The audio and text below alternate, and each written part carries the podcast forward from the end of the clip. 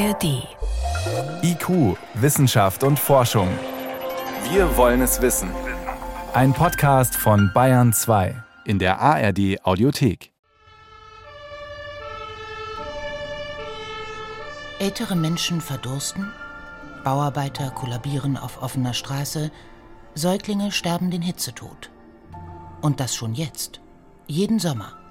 Hier in Europa, in Deutschland, nicht nur im globalen Süden. Der Klimawandel bedroht unsere Gesundheit und er ist insgesamt auch eine wirkliche Gefahr für die Existenz der Menschheit auf dieser Erde. Aber kaum jemand spricht darüber, dass die Folgen des Klimawandels schon jetzt manche gesellschaftlichen Gruppen hart treffen. Wie wird sich das äußern? Das wird sich äußern durch geringere Löhne, durch höhere Preise, durch mehr Ausgaben zum Beispiel für Versicherungsschutz. Und auch das wiederum wird dann natürlich die Leute, die sowieso schon ähm, tendenziell ärmer sind, stärker treffen. Soziale Folgen des Klimawandels. Die unsichtbaren Opfer. Eine Sendung von Daniela Remus. Michaela heißt das Hoch, das im August 2003 ganz Europa extrem hohe Temperaturen bescherte. In diesem Rekordsommer starben in Europa nach Schätzungen zwischen 45 und 70.000 Menschen an der Hitze. Darüber hinaus zerstörten schwere Brände große Waldgebiete. Aufgeplatzte Böden verursachten Risse in Gebäuden. Binnenschifffahrt war kaum noch möglich. Millionen Tiere starben in nicht klimatisierten Ställen und die Ernten verdorrten auf den Feldern. Seither ist offensichtlich, dass die Auswirkungen des Klimawandels uns alle treffen, selbst hier in Europa. Und zwar nicht nur durch messbare Umweltschäden wie vertrocknete Ernten, Wassermangel und brennende Wälder, sondern noch weitaus subtiler, durch Folgen, die das soziale Gefüge der Gesellschaft betreffen. Am sichtbarsten ist das beim Thema Gesundheit. Das Gehirn ist betroffen, das Herz, die Haut, der Darm, die Bauchspeicheldrüse. Am Ende ist das ganze System Mensch betroffen, so wie auch das ganze System Erde betroffen ist. Sagt Professor Claudia Treidel-Hoffmann, Vizedirektorin des Zentrums für Klimaresilienz der Universität Augsburg. Die extremen Wetterereignisse und dabei vor allem die Hitze verursachen vielfältige gesundheitliche Probleme. Denn einerseits verstärkt die Hitze bereits bestehende Krankheiten, wie beispielsweise Diabetes oder Herz-Kreislauf-Erkrankungen. Aber auch mentale Erkrankungen wie Alzheimer oder Depressionen verschlimmern sich bei anhaltend hohen Temperaturen. Und sobald wir uns darauf konzentrieren müssen, unsere Körpertemperatur aufrechtzuerhalten, entweder ist es zu kalt oder zu heiß, dann bedeutet das, dass andere Erkrankungen, die dann vom Körper Aufmerksamkeit brauchen, nicht mehr die Aufmerksamkeit bekommen, die es einfach nötig hat, um diese Erkrankung auch in Schach zu halten. Millionen Menschen in Deutschland sind vorerkrankt, weil sie beispielsweise übergewichtig sind oder zuckerkrank, an Bluthochdruck oder Herz- und Gefäßkrankheiten leiden. Auch kommen durch die Klimaerwärmung neue Krankheitserreger nach Mitteleuropa, die vorher ausschließlich in tropischen Regionen beheimatet waren. So wie beispielsweise die asiatische Tigermücke bereits in Baden-Württemberg das Dengue- und das Chikungunya-Virus überträgt. Und in Südfrankreich haben Mücken bereits 2019 das südamerikanische Zika-Virus verbreitet. Aber selbst für diejenigen, die jung und gesund sind, sind hohe Temperaturen eine Herausforderung. Denn solche Belastungen kann der Organismus nur begrenzt ausgleichen, erklärt Umweltmedizinerin Claudia Treidel-Hoffmann anhand eines Beispiels. Bei uns in der Hochschulambulanz bzw. bei uns in der Notaufnahme kam ein Patient eingeliefert, der den ganzen Tag draußen gearbeitet hatte, ein Dachdecker, der sich nicht geschützt hatte, ein junger Mann, völlig gesund, kommt zu uns, kommt mit einer Kerntemperatur von 43 Grad und stirbt innerhalb von Stunden.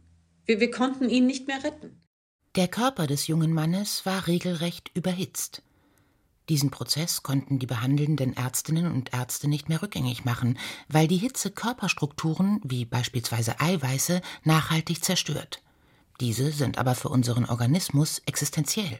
Wenn diese Strukturen zu heiß werden, dann denaturieren die, dann verlieren die ihre Struktur und dann passt kein Schlüssel mehr in irgendein Schloss. Also das sind ja immer so Schlüssel-Schloss-Prinzipe.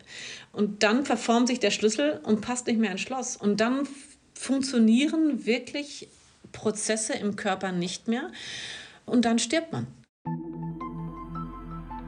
Seit Beginn der Wetteraufzeichnungen im Jahr 1880 wird es heißer. Die fünf wärmsten Jahre meldeten die Wetterstationen im Zeitraum seit 2015. Diese globale Entwicklung wird sich erst einmal fortsetzen, trotz aller Bemühungen, die Erderwärmung zu begrenzen, weil sich unser Lebens- und Wirtschaftsstil nur sehr langsam verändert. Auf den ersten Blick hat es deshalb den Anschein, der mess- und fühlbare Temperaturanstieg belaste alle Menschen gleichermaßen, gesundheitlich, wirtschaftlich, in ihrer Leistungsfähigkeit, psychisch und auch emotional. Aber das stimmt nicht. Die Hitze setzt manchen Menschen deutlich mehr zu als anderen, betont Umweltmedizinerin Claudia Treidel-Hoffmann, auch wenn viele das nicht wahrnehmen. Wir haben natürlich auch unterschiedliche Vulnerabilitäten. Und was die Vulnerabilität anbetrifft, gerade von Hitze, ist es so, dass hier sowohl ältere und kranke als auch wirklich kleine Kinder hier als vulnerable Gruppe gelten. Vulnerabel, also besonders verletzlich und gefährdet, sind ältere, kranke und kleine Kinder, weil ihr Wärmeregulationssystem noch nicht oder nicht mehr optimal arbeitet. Deutschland hat die zweitälteste Bevölkerung Europas, deshalb ist die Gruppe der Betroffenen hier besonders groß. Aber diese Menschen sind längst nicht die einzigen, für die die Hitze ein gesundheitliches Risiko darstellt, sagt Professor Andreas Mazarakis vom Zentrum für Medizin-Meteorologische Forschung vom Deutschen Wetterdienst in Freiburg. Das sind die Gesundheitsberufe, das sind die Menschen, die draußen arbeiten, das sind die Leute, die obdachlos sind, aber auch Leute, die natürlich sich von der Hitze nicht so gut schützen können. Und das kann natürlich auch Folgen haben. In vielen Berufen ist es nicht möglich, der Hitze auszuweichen. Auf dem Bau, bei der Feuerwehr, beim Rettungsdienst, bei der Müllabfuhr oder in der Landwirtschaft, um nur einige Beispiele zu nennen. Diesen Menschen geht es wie vielen alten, kranken und kleinen Kindern. Sie sind in ihrem Alltag der Hitze unmittelbar ausgesetzt können nicht ausweichen, sich nicht schützen und sind dadurch gesundheitlich besonders gefährdet. Hinzu kommt, dass sie der Hitze nicht nur im Arbeitsalltag ausgesetzt sind, sondern auch noch in ihrer Wohnsituation, sagt Umweltmeteorologe Andreas Mazarakis. Und das ist natürlich für, würde ich mal sagen, für sozial schwache auch schwieriger, weil in einem, würde ich mal sagen, reichen Viertel gibt es genug Grün, da ist die Belastung durch Hitze nicht so stark. In einem etwas ärmeren oder Schichten, die nicht so gut finanziell dastehen. Da sind die städtebaulichen Ausweichmöglichkeiten nicht gegeben. Da ist äh, nicht viel Grün oder auch nicht viel Wasser. Die Menschen in Europa sind von der Erderwärmung unterschiedlich stark betroffen. Im Süden ist es wärmer als im Norden und in den Städten wärmer als auf dem dünn besiedelten Land. In den großen Ballungsräumen von Berlin, Hamburg, München oder Köln kann dieser Temperaturunterschied zwischen der Stadt und den Vororten sogar zweistellig sein. In den Stadtvierteln mit wenig Grün, viel befahrenen Straßen, eng stehenden hohen Häusern und vielen Menschen ist es deutlich wärmer als in den Vororten mit Einfamilienhäusern, Gärten und Parks. Und in den mit Hitze aufgeladenen Vierteln wohnen meistens diejenigen, die ohnehin wenig Ressourcen haben, betont Matthias Garschagen, Professor für Anthropogeographie an der LMU in München. Häufig sind es eben die ärmeren Haushalte, die in den ganz engen Stadtlagen wohnen, in der aufgeheizten Dachgeschosswohnung, wo also eine hohe sozusagen Exposition, eine hohe Ausgesetztheit gegenüber dieser Hitzewellen da ist. Gleichzeitig häufig gekoppelt mit einer relativ schlechten Gesundheitsgrundsituation. Auch wiederum, das wissen wir auch, dass das in Deutschland sehr stark korreliert, auch mit dem Einkommen. Das ist also ungünstig. Diejenigen, die ohnehin schon zu den sozial Schwachen gehören, sind von den Folgen des Klimawandels also besonders hart betroffen. Denn sie haben wenig finanzielle Ressourcen, sind häufig schlechter gebildet, leben in ungenügend isolierten Wohnungen in dicht bebauten Stadtvierteln. Und sie sind sehr oft in einem schlechteren Gesundheitszustand als diejenigen, denen es wirtschaftlich besser geht. Laut Statistik des Robert Koch Instituts sterben Frauen mit niedrigem sozioökonomischem Status im Durchschnitt acht Jahre früher als beispielsweise Frauen mit hohem Einkommen. Und bei den Männern beträgt der Unterschied sogar elf Jahre. Wir haben eine ganz ungünstige Verquickung davon, dass wir häufig die Gruppen haben, die am sozial schwächsten sind, auch am sozioökonomisch schwächsten, von der Kaufkraft her äh, zum Beispiel, vom Einkommen her, dass das diejenigen sind, die die höchste Anfälligkeit, höchste Verwundbarkeit gegenüber Klimawandelfolgen haben. Und das heißt beispielsweise, dass alte Menschen, die allein in einer Dachgeschosswohnung leben, bei Hitze häufig vergessen, genug zu trinken. Sie dehydrieren. Oder sie trauen sich nicht einkaufen zu gehen, weil es keine schattigen Plätze zum Ausruhen gibt. Die Bedrohung durch den Klimawandel ist aber noch viel komplexer. Denn auch Überflutungen und Starkregenschäden treffen vor allem Menschen, die ihre Wohnungen dagegen nicht ausreichend sichern können und die auch kein Geld haben, um entsprechende Versicherungen abzuschließen. Der Klimawandel trifft aber nicht nur Individuen, sondern auch die Gesellschaft. Denn dadurch verstärken sich die bereits jetzt bestehenden sozialen Ungleichheiten, auch wenn viele davon nicht sichtbar sind, sagt Professor Martin Voss von der Katastrophenforschungsstelle an der Freien Universität in Berlin. Unglücklicherweise ist es eben auch noch so, dass es viele Faktoren gibt, die sich in der Statistik so leicht nicht abbilden. Nehmen wir mal psychische oder einfach auch genuin familiäre Bedingungen, die dazu führen, dass eben die einen sehr viel verletzlicher sind gegenüber Hitze. Bei einer Seele, die sowieso schon mit dem Leben hadert, das macht einen Unterschied. Also solche Art weiche Faktoren gibt es dann eben leider auch sehr, sehr viele. Und ich sage leider deshalb, weil man diesen Betroffenen dann natürlich umso schwerer auch wirklich Hilfe oder Unterstützung zukommen lässt, weil sie im Grunde gar nicht sichtbar sind in ihrer Verletzlichkeit. Zu den gegenwärtig noch wenig sichtbaren Folgen des Klimawandels gehören nicht nur konkrete und direkte Auswirkungen, die stark an die jeweiligen Lebensumstände der Menschen gebunden sind, sondern auch viele indirekte Effekte. Was wir sehen können, ist, dass steigende Temperaturen und auch Änderungen in der Regenmenge, dass die tatsächlich die Wirtschaft stark treffen können. Und das kann sich dann äußern, zum Beispiel dadurch, dass Menschen weniger produktiv arbeiten, wenn es warm ist. Und das, würde ich sagen, hat eine ganz klare soziale Komponente, weil das vor allem die Bereiche betrifft, wo man viel draußen arbeiten muss. Also zum Beispiel der Bausektor, Landwirtschaft, Forstbetriebe. Auf der anderen Seite natürlich auch überhitzte Innenräume. Sagt Dr. Leonie Wenz. Die Mathematikerin am Potsdam Institut für Klimafolgenforschung untersucht auf einer breiten Datenbasis, welche Auswirkungen der Klimawandel sozioökonomisch hat. Untersuchungen haben beispielsweise gezeigt, dass die Leistungsfähigkeit von Schülerinnen und Schülern in überhitzten Klassenzimmern deutlich abnimmt. Diese geringere Produktivität durch erhöhte Temperaturen schwächt aber nicht nur das Lernvermögen von Schülerinnen und Schülern, so Leonie Wenz, sondern beeinflusst die Wirtschaftskraft eines Landes ganz erheblich. Was wir haben auf globaler Ebene, aber Deutschland ist da mit drin, ist wirklich ein Datensatz zum Bruttoinlandsprodukt. Und da gucken wir dann sozusagen mit statistischen Methoden, sieht man das, wenn das jetzt ein besonders heißes Jahr war, wenn es besonders stark geregnet hat, sieht man da eine Veränderung im Bruttoinlandsprodukt. Und das kann man ganz klar messen. Also die Temperatur steigt an und das Bruttoinlandsprodukt geht runter. Und zwar in einer signifikanten Größenordnung. Die Folgen davon spüren die Menschen individuell, aber auch als Gesellschaft. Denn der Verlust der Wirtschaftskraft löst eine Abwärtsspirale aus, die Unternehmen genauso trifft wie Studierende oder Kassiererinnen. Mit niedrigeren Löhnen, höheren Preisen für Lebensmittel, Energie und Wasser zum Beispiel, aber auch mit höheren Mietkosten. Bei einer Untersuchung von mehr als 1500 Regionen weltweit konnte die Mathematikerin diese Verknüpfung von Wirtschaftskraft und Temperatur noch weiter konkretisieren. Und da haben wir beobachtet, wenn in der Vergangenheit die Jahresmitteltemperatur um ein Grad angestiegen ist, dass sich dann die Wirtschaftsleistung im Schnitt um ein bis zwei Prozent verringert hat. Ein bis zwei Prozent sind nicht unerheblich.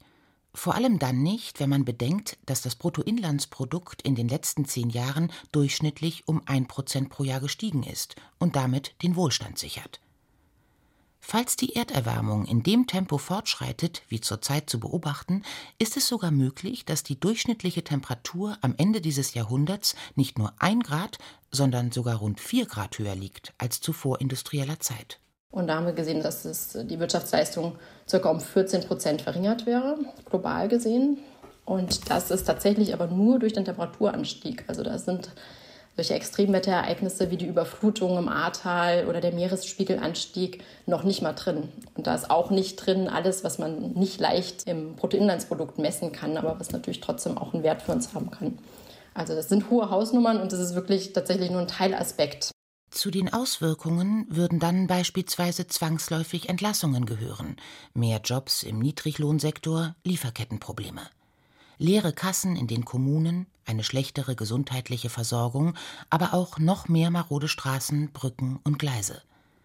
Die Folgen dieser reduzierten Wirtschaftskraft betreffen die ganze Gesellschaft, nicht nur einzelne Wirtschaftszweige oder Unternehmen. Davon ist Leonie Wenz überzeugt. Alles, was unsere Gesellschaft so im Kern trifft, und dazu gehört ja zum Beispiel die Wirtschaft, hat natürlich wahnsinniges Konfliktpotenzial. Und das ist natürlich nur ganz, ganz schwer abzuschätzen, wie sich das auswirken wird. Sogar das menschliche Verhalten ist von den Temperaturveränderungen betroffen. Untersuchungen aus den USA haben gezeigt, dass Menschen durch Hitze aggressiver werden. Die Anzahl von Morden und Vergewaltigungen stieg dort in den Sommermonaten in Abhängigkeit von der Temperatur an. Auch eine Studie vom Potsdam Institut für Klimafolgenforschung zum Nutzerverhalten auf Twitter bestätigt den Zusammenhang von Aggression und Hitze. Der Anteil von aggressiven, beleidigenden, rassistischen und antisemitischen Tweets nahm im Untersuchungszeitraum mit dem Anstieg der Temperaturen zu.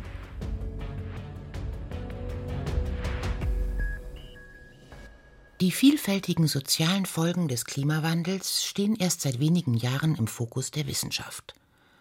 Auch die meisten Politikerinnen und Politiker waren jahrelang fast ausschließlich an naturwissenschaftlich messbaren Phänomenen der Klimakrise interessiert. Offenbar findet jetzt aber ein Umdenken statt. 2021 hat beispielsweise das Ministerium für Arbeit und Soziales in Berlin erstmals eine Studie zu dem Thema in Auftrag gegeben. Sie heißt Folgekosten der Klimakrise, warum sie die gesellschaftliche Ungleichheit verstärken. Ann-Kathrin Beermann vom Forum Ökologisch-Soziale Marktwirtschaft in Berlin ist die Hauptautorin dieser Studie. Das ist immer noch sehr weit am Anfang, weil wir lange nicht sicher waren, wie sich der Klimawandel in Deutschland genau zeigen wird. Also dadurch, dass wir genau in der Mitte Europas sind, kriegen wir quasi alle Effekte ab. Das zentrale Ergebnis der Studie? Der Klimawandel führt zu einer weiteren ungünstigen Verteilungswirkung soll heißen, um die soziale Ungleichheit nicht noch weiter zu befördern, müsse die Klimapolitik endlich auch die gesellschaftlich relevanten sozialen Faktoren in den Blick nehmen, fordert die Politologin. Also lange war es ja auch so, dass sozialpolitische Akteure, die haben uns Umweltmenschen nicht verstanden, weil sie dachten, ihr macht das Leben nur noch schwerer für unser Klientel, das wir vertreten. Und wir haben gedacht, ähm, aber Umweltschutz ist so wahnsinnig wichtig. Wir müssen uns irgendwann keine Gedanken mehr um Soziales machen, wenn wir den Planeten ruiniert haben. Und äh, wir sind uns dann näher gekommen in den letzten Jahren, finde ich, dass wir immer mehr miteinander arbeiten, miteinander reden und aufzeigen, Klimapolitik ist Sozialpolitik, Sozialpolitik ist Klimapolitik, wenn sie richtig ausgestaltet ist. Zurzeit dominieren aber noch immer die Kosten des Klimaschutzes die öffentliche Diskussion. Also die Überlegungen, wie viel kosten Deicherhöhungen, Windkraftanlagen und Solarparks. Die Finanzierung der Schadensfälle, wie beispielsweise nach den Überflutungen im Sommer 2021, fielen jedoch dabei häufig unter den Tisch, bemängelt Ann-Kathrin Beermann. Ganz zu schweigen von den sozialen und gesundheitlichen Problemen, die daraus erwachsen. Das ist eine Erkenntnis, die sich jetzt Gott sei Dank endlich, glaube ich, etabliert hat, dass halt Prävention definitiv günstiger ist, als dann am Ende die Schäden zu beseitigen. Aber das wird immer wieder vergessen. Dabei sind die Konflikte, die aus der sozialen Ungleichheit entspringen, alles andere als banal. Global betrachtet sind diese Ungerechtigkeiten eine entscheidende Ursache für Migrationsbewegungen – also dafür, warum Millionen Menschen ihre Länder verlassen und sich auf den Weg machen auf der Suche nach einem besseren, gerechteren Leben. Und andererseits befördert diese Ungleichheit in den reichen Ländern Strömungen, die mit Politikverdrossenheit und Demokratiefeindlichkeit Stimmung machen. Warum aber sind trotz dieser Dringlichkeit die sozialen Folgen der Klimakrise so wenig präsent in den öffentlichen Diskussionen und in den politischen Diskursen? Klimaforscher Matthias Garschagen, der vom Weltklimarat in das Autorenteam des Weltklimaberichts berufen worden ist, formuliert einen Verdacht. Glaube, eine recht naheliegende Hypothese ist diejenige, dass es natürlich gesellschaftlich eine unangenehme Frage ist, sich damit zu beschäftigen, ob wir selber eigentlich ein Stück weit schuld sind an der eigenen Verwundbarkeit. Und auch Katastrophenforscher Martin Voss von der FU in Berlin vermutet, dass die sozialen Folgen der Klimakrise deshalb so wenig untersucht und thematisiert werden, weil damit eingestanden werden müsste, dass etwas grundlegend falsch läuft in dieser Gesellschaft. Ich glaube, wenn man sieht, die Betroffenheiten, die unterschiedlichen Konsequenzen, die Menschen eben zu tragen haben vom Klimawandel, die hängen alle am Ende am Faktor soziale Ungleichheit und Gerechtigkeit dran. Rund ein Drittel der Menschen in Deutschland lebt in sozioökonomisch schwierigen Verhältnissen, wie es wissenschaftlich heißt. Im Klartext, diese Menschen müssen drastisch sparen, um sich die steigenden Lebensmittel- und Energiepreise leisten zu können. Sie haben oft kein Geld für die Klassenreisen ihrer Kinder, für Fitnessstudios oder Zoobesuche, und Wohneigentum besitzen sie ohnehin nicht. Durch die Corona-Pandemie geht es vielen Menschen, etwa durch Kurzarbeit, finanziell noch schlechter. Gleichzeitig aber hat sich das Vermögen der Superreichen in dieser Zeit schneller als je zuvor in der Geschichte vergrößert. Die Schlüsselfrage jetzt für die Gesellschaft und für den gesellschaftlichen Zusammenhalt wird natürlich diejenige sein, inwieweit wir Klimawandelanpassung als Gemeinschaftsaufgabe verstehen und deshalb auch über die Klimawandelanpassung den Abbau dieser Unterschiede eigentlich mit anstreben. Sagt Anthropogeograf Martin Garschagen von der LMU in München.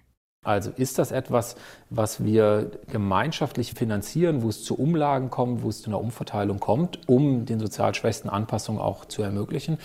Oder wird die wesentliche Interpretation in der Zukunft so sein, dass wir irgendwo alle dem ja ausgesetzt sind und jeder selbst damit klarkommen muss? Machen die westlichen Gesellschaften weiter wie bisher? Oder nutzen sie die Bedrohung durch die Klimakrise, um gesellschaftliche Entwicklungen in eine andere, sozial ausgewogenere Richtung zu lenken? Das ist die entscheidende Frage, meint auch Katastrophenforscher Martin Voss. Denn die gesellschaftliche Ungleichheit sei nicht nur ein moralisches Versagen, sondern bedrohe letztendlich auch die demokratische Lebensform. Das alles wirkt zusammen und führt in der ähm, Konsequenz zu einer Erosion eines Grundvertrauens in die Gestaltbarkeit der Welt an sich und in die eigene Zukunft. Und dieser Vertrauensverlust, der rüttelt dann in letzter Konsequenz eben auch an unserem äh, demokratischen Selbstverständnis.